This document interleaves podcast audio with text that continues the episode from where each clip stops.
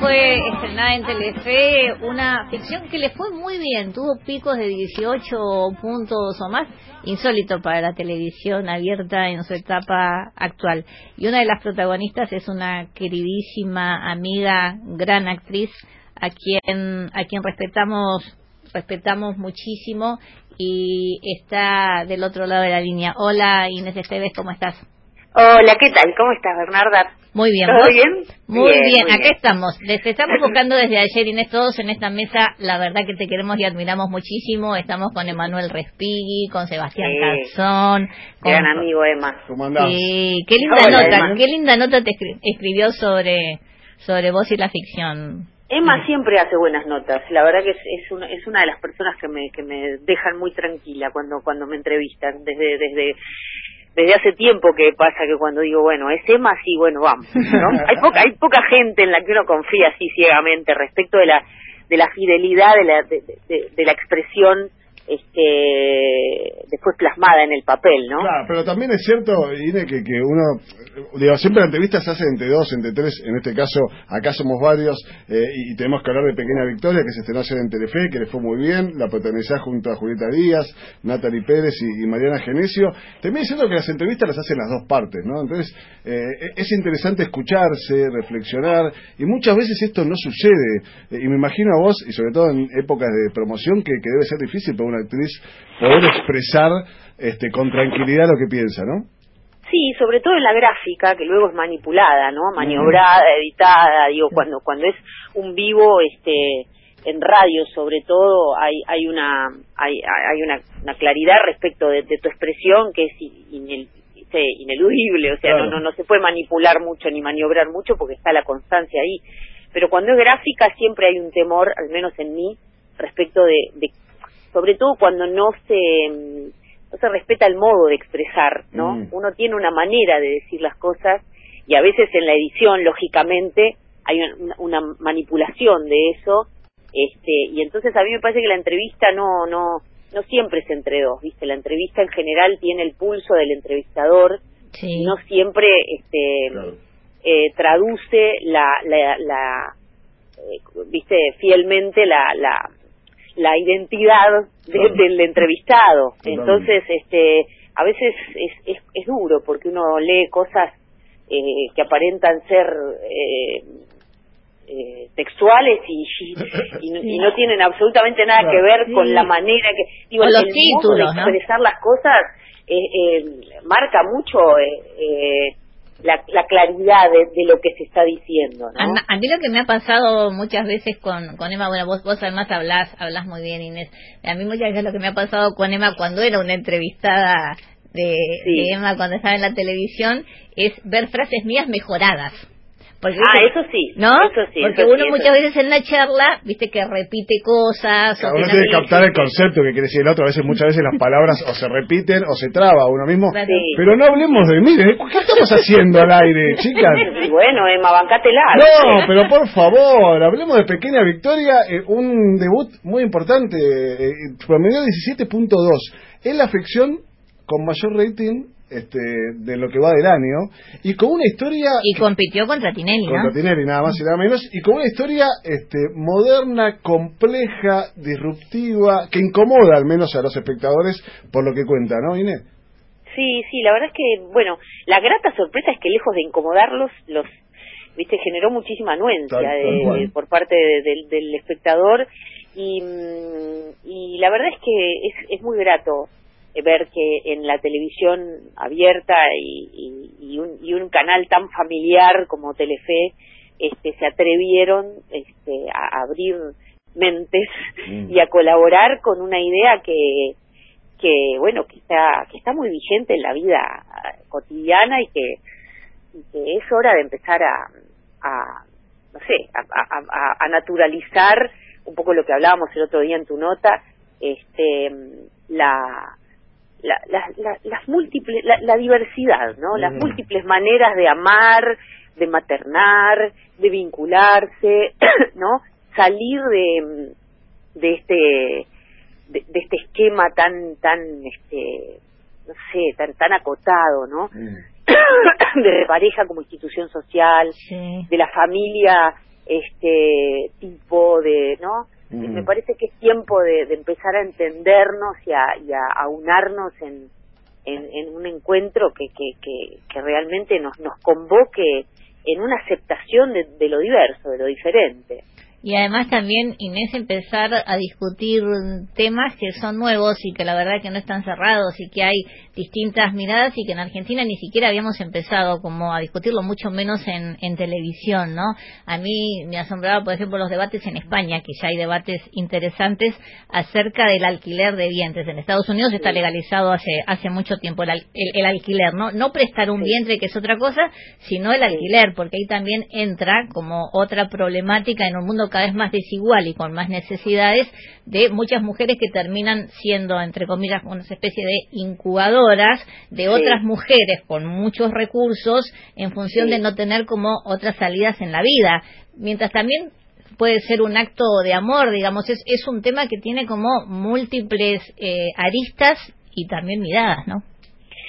Sí, sí, la verdad es que eh, es un tema, es un tema de, lógicamente de debate que a todos nos nos este, nos sumerge en, en, contradicciones y complejidades y, y este y nadie tiene una, creo no muchos de nosotros tenemos una opinión formada muy acabada al respecto. Yo sigo insistiendo en que en que la adopción debería ser el camino más accesible y más simple este porque hay muchos chicos que crecen sin familia y sin padres. Es verdad que hay vericuetos ahí eh, eh, en los cuales eh, eh, nada, todo el, periplo que atraviesan los, los, los padres adoptantes, potenciales adoptantes, este, está justificado en la medida en que también existen casos en, de padres adoptantes que pasan todos los controles sociológicos y psicológicos y luego devuelven los chicos adoptados. O sea, estamos ahí, en, en, yo creo que habría que empezar por ese lado y luego me parece que más eh, difícil eh, que, el, que, el, tema del vientre subrogado todavía eh, está eh, la dificultad me parece que todavía está también en, en, el tema de la de las fertilizaciones asistidas cuando hay donante de óvulo o esperma porque eh, ahí también digo está legalizado y sin embargo hay hay grandes ítems de los que nadie se ocupa. Por ejemplo el hecho de que un donante de esperma en este país no tiene eh, los antecedentes eh, genéticos eh, y de enfermedades familiares probados, ¿no? Entonces, son cosas que generan ese que me es mi perro. Sí, ¿cómo se llama tu perro? Chino, vino con nombre, el perro de la casa. Este, son cosas que generan yo pienso muchas veces, bueno, y si, y si dos hermanos se encuentran y se enamoran, saben que lo son, ¿no? Este, por ejemplo, con la donación de esperma o de óvulo.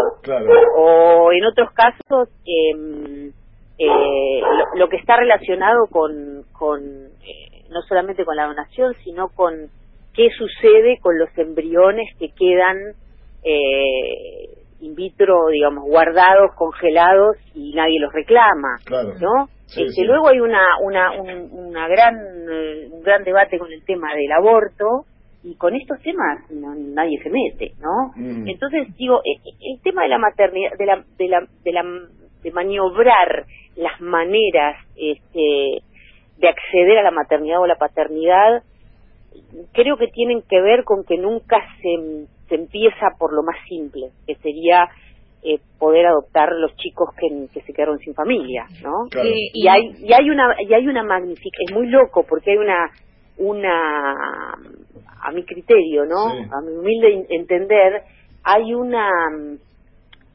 sobrevaloración de la de la del, la biología, ¿no? Del hijo biológico, del o del narcisismo también, ¿no? Como que el chico tiene que salir de tu panza y a veces, sí, no sé, son, me parece que son mandatos sociales, no más que el narcisismo. Me parece que tiene que ver con que la gente se cree que tiene que tener un hijo a tal edad, la gente se cree que tiene que pasar por su vientre, la gente se cree que tiene que tener su sangre. y la verdad que eso no te garantiza nada, porque si no, no habría problemas paternofiliales y, y padres e hijos que no se hablan. digo, las relaciones igual hay que cultivarlas, hay que crearlas, hay que transitarlas. Y, por eso yo insisto en que, en que lo que habría que hacer, al menos en este país, es mejorar en gran medida y en muchos puntos este, la ley de adopción y, y este y, empezar por ahí.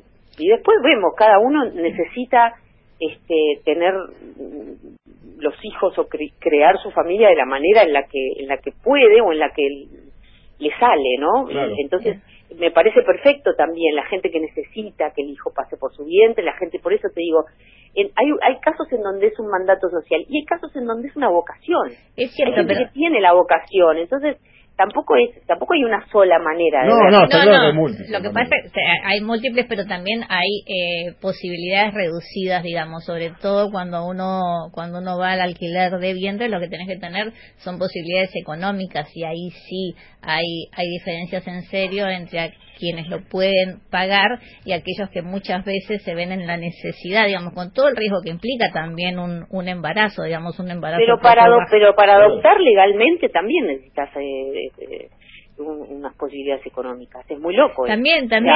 porque tenés que pasar por trámites, pagarle un abogado, o sea, vos tenés gastos.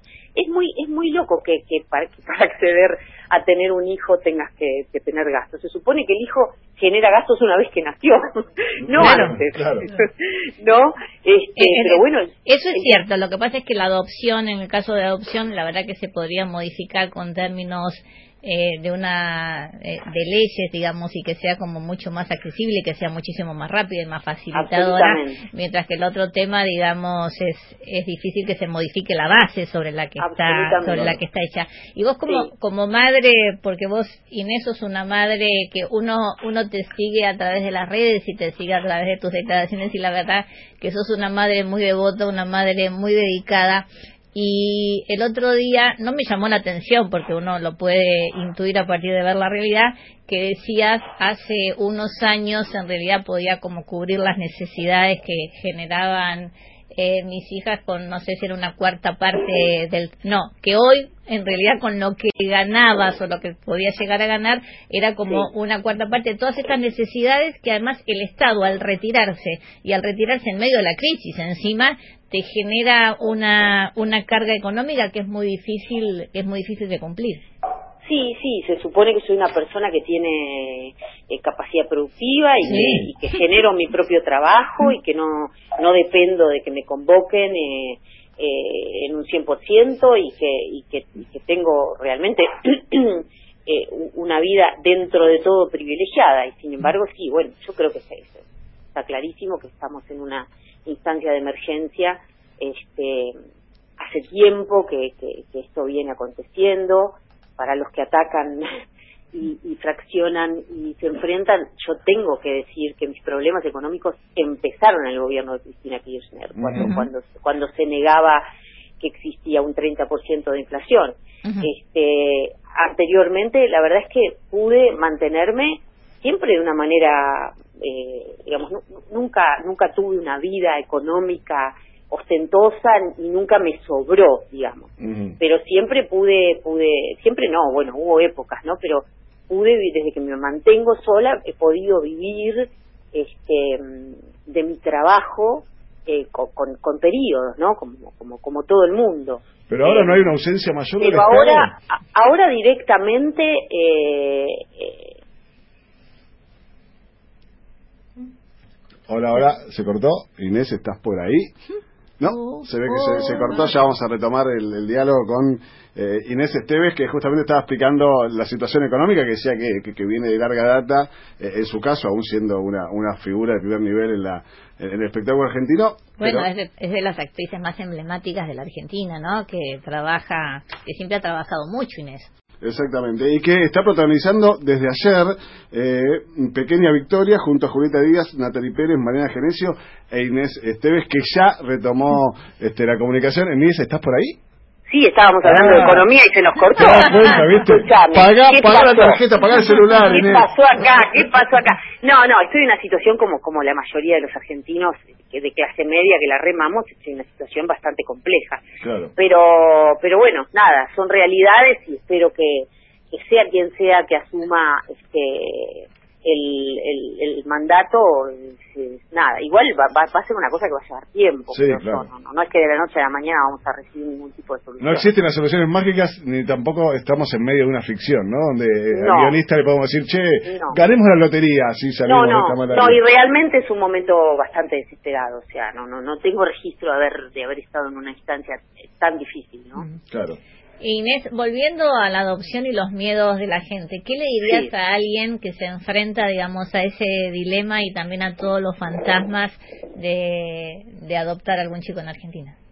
Eh, yo creo que, que esto es un poco esto que decía hace un rato, ¿no? Que hay que mm. desmitificar eh, la importancia del hijo biológico, que, que hay cosas que son incluso más fáciles este porque uno se encuentra con una personita ya hecha, eh, que no le tengan miedo a los niños más grandes, que los niños más grandes tienen mucha conciencia de, la necesidad de una familia, mucho agradecimiento, que es muy fácil hacer el vínculo, eh, que los chicos en el mismo momento te dicen mamá y papá, que, que, incluso toda esa etapa tan tierna y hermosa eh, que te pintan este, del de los primeros días de un bebé, que realmente es algo conmovedor, digamos, estos bebés que, que hicieron de, Victoria, este, que son varios bebés, porque no, no, podés este, tener un bebé muchas horas, ni mucho menos. Claro.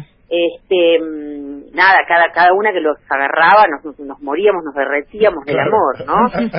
Pero independientemente de eso, este, desromanticemos ese periodo de la maternidad en el que una mujer está eh, rota físicamente, postergada eh, como como en su sensualidad, este eh, conectando con un bebé al cual todavía no puede decodificar, este y desconectada completamente de su vida habitual. Entonces, em, nada, de pronto abrir la puerta y que entre un niño de unos tres años, cuatro años, siete años, este, y te diga mamá, eh, mm. es, es algo realmente conmovedor y hermoso, que no le tengan miedo a eso, ¿no? Seguro. Inés Esteves, además de actuar, además de criar a sus dos hijas, de dar entrevistas en medio de la grabación y de correr por este, la burocracia y los pasillos del Estado por, por algunas cuestiones de salud, también canta. Sí, ¿eh? muy bien. Y lo hace muy bien y se hace el lujo. Y va a estar, y los invitamos a todos a que vayan a verla el 21 de septiembre,